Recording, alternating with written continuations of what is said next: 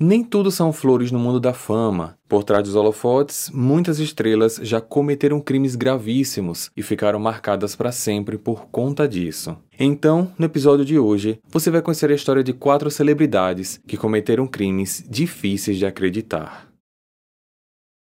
Alison Mack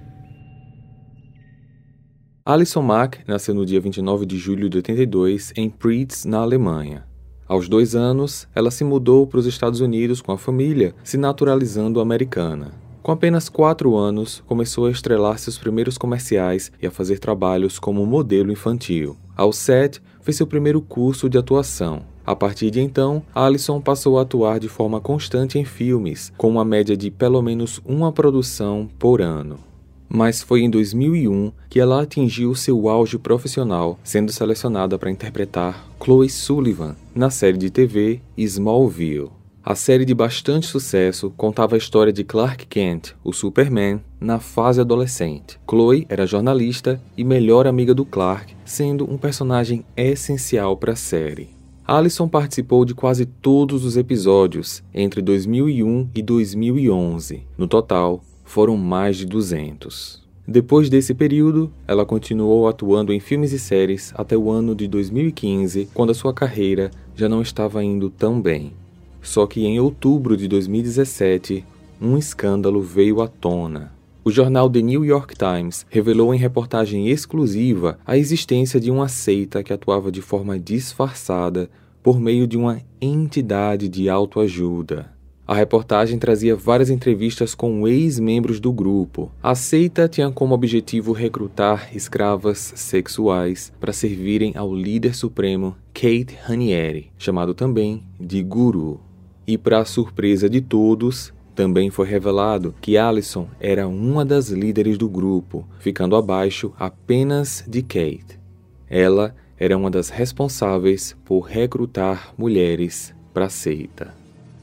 Os ex-membros entrevistados pelo jornal afirmaram que Alison participava de chantagens, extorsões e espancamentos, tudo para que as mulheres recrutadas não deixassem o grupo. Foi revelado ainda que ela tentou recrutar a atriz Emma Watson em 2016, mas a estrela de Harry Potter recusou. A partir dessa reportagem, o FBI começou a investigar o caso. Em abril de 2018, Alison foi presa, sendo acusada de tráfico sexual, conspiração para tráfico sexual e conspiração para trabalho forçado. Porém, ela pagou fiança e aguardou o julgamento em liberdade. Em 2019, já no tribunal, Alison se declarou culpada, ao contrário de todos os outros membros que se declararam inocentes. Ela disse que acreditava nas boas intenções do Kate e que o guru prometeu que entrando na seita ela retomaria a sua carreira de sucesso. Por causa da confissão, Alison teve o direito de ter um julgamento separado dos demais. Assim, em junho de 2021, a ex-estrela de Hollywood foi condenada a três anos de prisão e ao pagamento de uma multa de 20 mil dólares. Atualmente ela cumpre sua pena e tem previsão de liberdade em junho de 2024. O líder da seita, Kate, foi condenado a 120 anos de prisão. Oscar Pistorius Oscar Pistorius nasceu no dia 22 de novembro de 86 na África do Sul. Aos 18 meses, por conta de uma deficiência nas fíbulas, ele precisou amputar parte das duas pernas, mas isso não o impediu de seguir o seu sonho. Com apenas 12 anos, ele já era um fenômeno do atletismo. Tudo isso graças a um modelo revolucionário de próteses. Oscar participou de três Olimpíadas: Atenas em 2004, Pequim em 2008 e Londres em 2012, conquistando ao total seis medalhas. Na África, o atleta era considerado um ídolo, só que ele sempre teve cercado de polêmicas principalmente por conta das próteses. Muitos diziam que elas proporcionavam vantagens sobre os outros competidores, mas esse seria o menor dos seus problemas. Em 2012, Oscar começou um relacionamento com a modelo Riva Steenkamp, nascida no dia 19 de agosto de 83, também na África do Sul. Na madrugada do dia 14 de fevereiro de 2013, menos de um ano após a participação de Oscar nas Olimpíadas de Londres, a polícia foi chamada após tiros serem ouvidos da casa do esportista, em Pretória, uma das capitais da África do Sul. Ao chegarem no local, os policiais encontraram Riva já sem vida na sala. Ela tinha ferimentos causados por quatro tiros que acertaram seus braços, cintura e crânio. Ao vasculharem a casa, os policiais se depararam com várias pistas. A primeira indicava que Riva havia sido morta no banheiro, pois a porta do cômodo estava com marcas de tiros. Os policiais também encontraram uma mala com roupas da modelo e um bastão de cricket sujo de sangue. Oscar, que estava no local, foi preso e levado para interrogatório. Em seu depoimento, ele confessou que tirou a vida da namorada, mas disse que foi de forma acidental. Ele afirmou que ouviu um barulho no banheiro e atirou pensando que fosse um invasor. Depois de perceber o engano, tentou socorrê-la e a carregou até a sala. Os investigadores não ficaram convencidos com essa versão, pois todas as evidências apontavam para um assassinato premeditado. Assim, em outubro de 2014, Oscar foi condenado por homicídio culposo quando não há intenção de matar, pegando cinco anos de prisão. No entanto, o Supremo Tribunal da África do Sul anulou o julgamento, alegando que Oscar teve sim a intenção de cometer o crime. Com isso, ele foi julgado novamente. Em julho de 2016, o atleta foi condenado a seis anos de prisão. E em 2007, sua pena foi aumentada para 13 anos e 5 meses, mas com direito a pedido para liberdade condicional após 10 anos do cumprimento da pena. Como ele já estava preso desde 2013, em março de 2023, a defesa passou a ter o direito a solicitar a liberdade condicional. O primeiro pedido foi negado e Oscar segue preso. Sid Vicious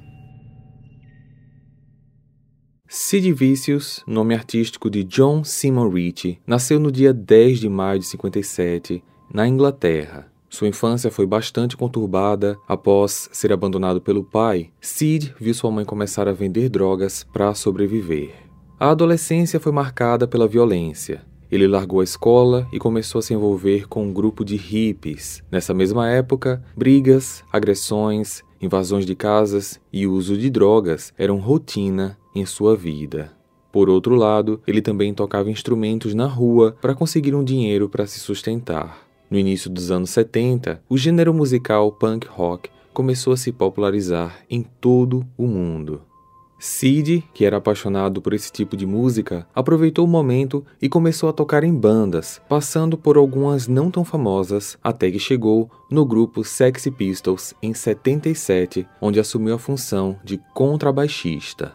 Enquanto estava na banda, ele conheceu Nancy Spungen, Nancy nasceu no dia 28 de fevereiro de 58 na Filadélfia e ela era a principal fornecedora de substâncias ilícitas para os integrantes do grupo Sexy Pistols.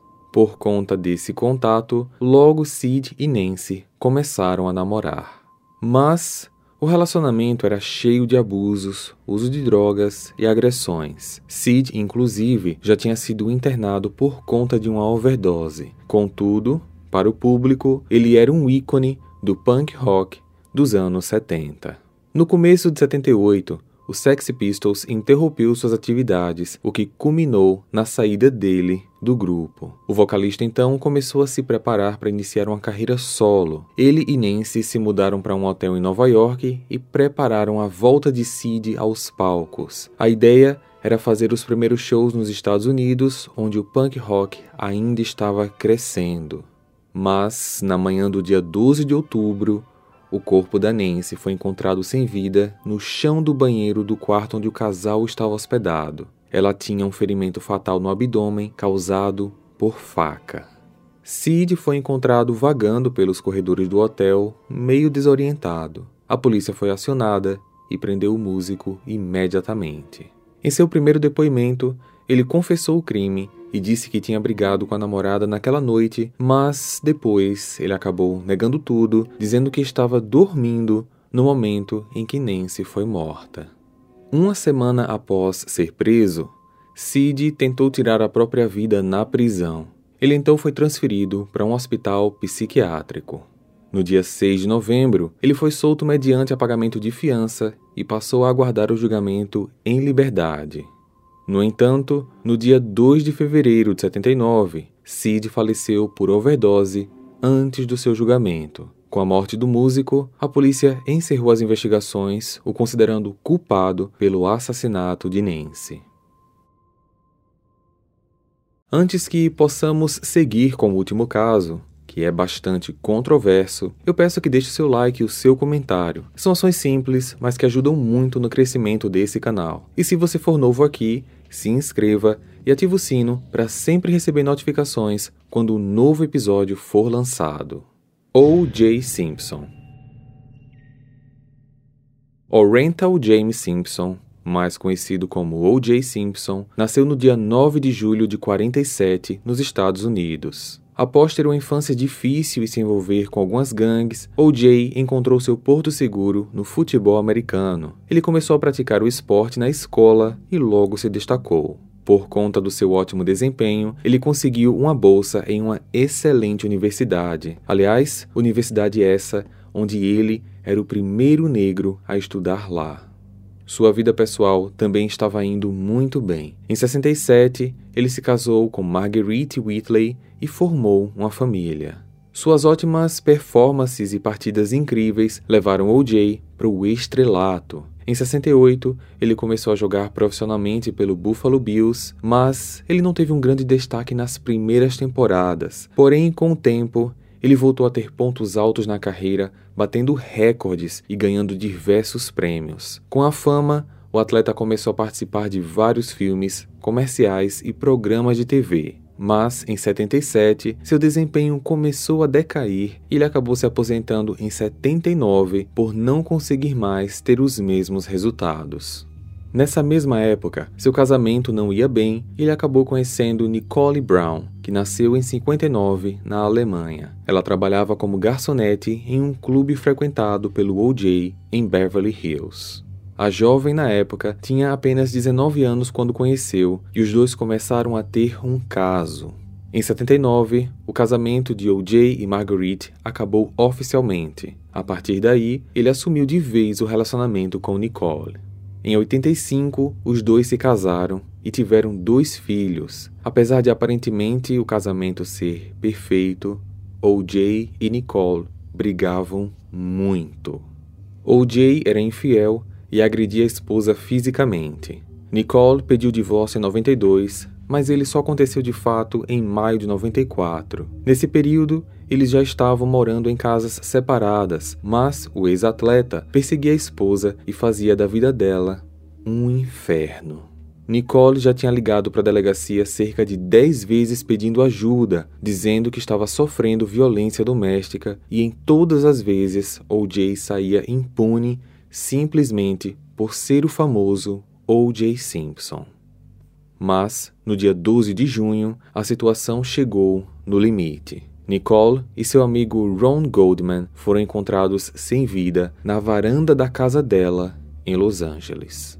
Os policiais encontraram algumas pistas na cena do crime, como uma luva preta e marcas de pegadas. Os investigadores foram até a casa do O.J. para informar sobre a morte da ex-esposa, mas foi aí que eles se depararam com duas grandes evidências. O.J. não estava em casa, pois ele tinha acabado de embarcar para Chicago. Seu carro foi encontrado com manchas de sangue na maçaneta e no quintal a polícia encontrou a outra luva preta. O.J. voltou para Los Angeles para ser interrogado, mas negou ser o autor dos crimes. Como as evidências eram muito fortes, O.J. combinou de se entregar para a polícia no dia 17 de junho, só que isso não aconteceu. Ele passou a ser procurado e foi encontrado dentro de um carro onde ele apontava uma arma para um amigo, o obrigando a levá-lo para a casa da família dele. Seu julgamento foi um grande evento midiático, atraindo a atenção de milhões de pessoas e dominando o noticiário. Ele, por sua vez, contratou os melhores advogados e foi muito bem orientado. O julgamento durou mais de um ano e em 95 ele foi considerado inocente.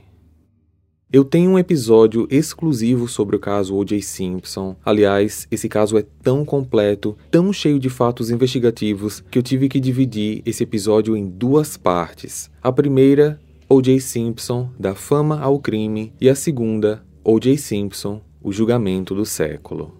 O link está aqui no card, como também na descrição, e eu convido você a conhecer tudo sobre esse caso e principalmente a saber como está O.J. Simpson nos dias de hoje. Basta clicar em um dos links e conferir. Nos vemos lá. Hey, você se interessa por crimes reais, serial killers, coisas macabras e tem um senso de humor um tanto quanto sórdido? Se sim, você não está sozinho. Se você precisa de um lugar recheado de pessoas como você, Venha conhecer o podcast Pátria Amada Criminal. Todas as semanas tentamos entender o pior da humanidade. Nesse processo a gente ri, chora, fica brava, fofoca, porque afinal de contas é assim que a gente fala quando está entre amigos. Suas novas melhores amigas trevosas estão aqui no Pátria Amada Criminal.